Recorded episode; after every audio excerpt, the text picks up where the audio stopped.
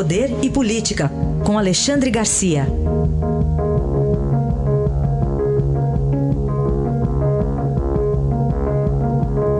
Alexandre, bom dia. Bom dia, Raíssen. Vamos uh, retomar um tema que você até já comentou aqui, uma entrevista do, do advogado do Adélio Bispo, né? Que o Adélio Bispo que atacou a faca o candidato Jair Bolsonaro em 6 de setembro lá em Juiz de Fora. Teve repercussão dessa entrevista com o próprio presidente? Com o próprio presidente, mas parece que fora do, do âmbito presidencial não teve muita repercussão, parece que baixou uma cortina sobre isso, né? O presidente viu essa, essa entrevista no avião, na volta de São Paulo, nessa última viagem a São Paulo, parece que foi anteontem, e, e ficou, chegou a se emocionar com isso. Disse, meu Deus, finalmente alguém está começando a contar as coisas. Né? Viu três vezes a entrevista, não queria acreditar, né? Aquela parte em que parece que o advogado está dizendo que foi o mandante que pagou e depois dizendo que as despesas da, uh, da, da, da, uh, uh, da defesa estavam sendo pagas por algumas emissoras de televisão. Ele se encontrou ontem com, com o, o diretor da Polícia Federal e, e, o ministro Sérgio Moro, ele tem reclamado que não há resultados, porque há coisas óbvias, como essa história do, do registro, né, uh, de, de, visita lá na Câmara, no, na mesma hora, no mesmo momento em que ele atacou o candidato lá em Juiz de Fora. Ele que eu digo é o Adélio Bispo. Né? São coisas muito estranhas. Mas talvez tenham tratado também dessas invasões aí da, da, da espionagem, uh, da, da, violação de telefones do, do judiciário, né? À noite uh, chamou a atenção o fato de o presidente ter levado o ministro Sérgio Moro para o jogo com o Flamengo, né? Tá, chegou lá com o time, ele e o, e o, e o Hélio Negão, deputado, chegou lá com, com o time de, de uh, formado aí por uh, Moro, Mourão e Paulo Guedes, né? Puxa, um, um senhor trio do, do time do, do presidente. E recebeu gritos de Moro, Moro, Moro, vestiu a camisa do Flamengo. Bom, isso todo mundo já sabe disso. Mas, enfim, foi uma demonstração de popularidade continuada de Moro né, uh, diante dessa, uh, dessa artilharia aí que se mobilizou via clandestinidade. Aí perto de você, no estádio Mané Garrincha, que foi esse jogo, né? Ontem, CSA e Flamengo. 2 a 0 para o Flamengo. 2 a 0 para o Flamengo. Alexandre, é, você tocou aí no ponto aí das invasões aí de celulares, agora a juíza Gabriela Hart também atingida, né? Pois é, até a juíza que está hoje é, substituindo Sérgio Moro. Né? Eu diria até o, o Rodrigo Janot, é, invasões recentes, agora de maio, né? Um desembargador, três juízes, né? o, o, nove procuradores, até parece que não sei se é o verdadeiro recorde, é alguém que quis pegar carona, uh, até o, o, telefone de um conselheiro do, uh, do Conselho Nacional de, de, de, de Justiça, né, Marcelo Weitzel.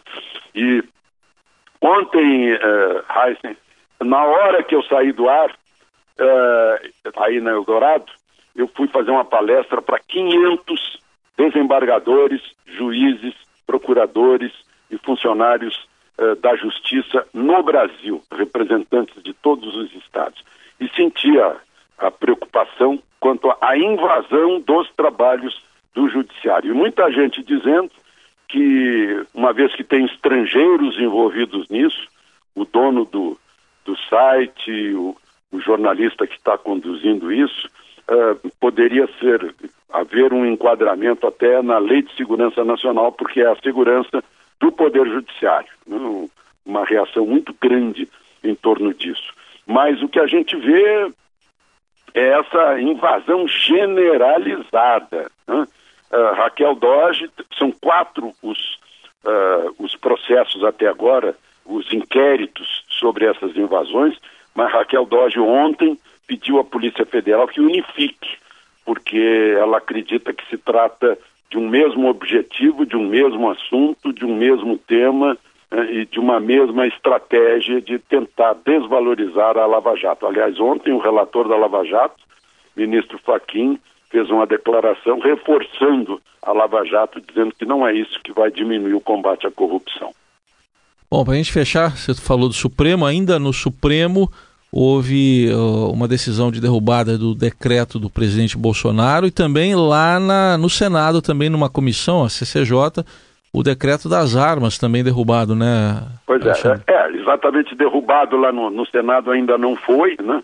Uh, mas a Comissão de Constituição e Justiça aprovou um projeto de lei de autoria do Senado, projeto de lei legislativo, para tentar anular os efeitos de um decreto do presidente sobre, sobre armas, uh, alegando que o decreto fere o Estatuto do Desarmamento. Eu acho que é preciso ter cuidado, em primeiro lugar, com o nosso direito de defesa. Esse é sagrado, é natural e, e não depende de lei. Bom, eh, mas há, há esse, esse perigo. As pessoas acham que uh, pode haver maior uh, confronto no trânsito se as pessoas estiverem armadas. Uh, anteontem, um sujeito na fila do supermercado em Belém simplesmente tirou um revólver escondido e matou o outro.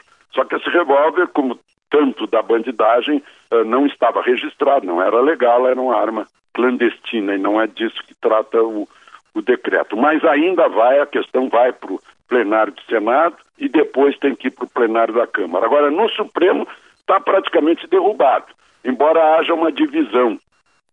E o resultado deve ser uh, 6 a 5 entre esses que se dividem, mas provavelmente 11 a 0 ou, ou 10 a 0, sem sem o voto do presidente, se, se for uh, uh, valendo tudo. O conjunto é que o decreto não tem o poder de extinguir colegiados né, e, e conselhos.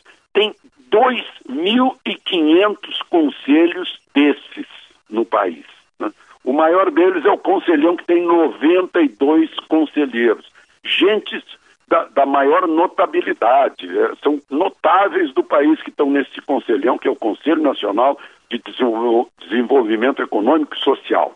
Né? Recebem eh, passagem, hospedagem, jeton, né? e talvez no enxugamento é que o presidente deve ter dito lá para o jurídico dele, vê o que dá para fazer rápido aí, uh, por decreto ou por medida provisória, para não precisar demorar nos trâmites lá da Câmara de Projeto de Lei. E, e, e, e em muitos casos, o, o judiciário, o, o, jurídico da Presidência da República deve ter, eh, não deve ter percebido o, que metade desses conselhos foram criados por lei. Portanto, eh, decreto não consegue anular. Né?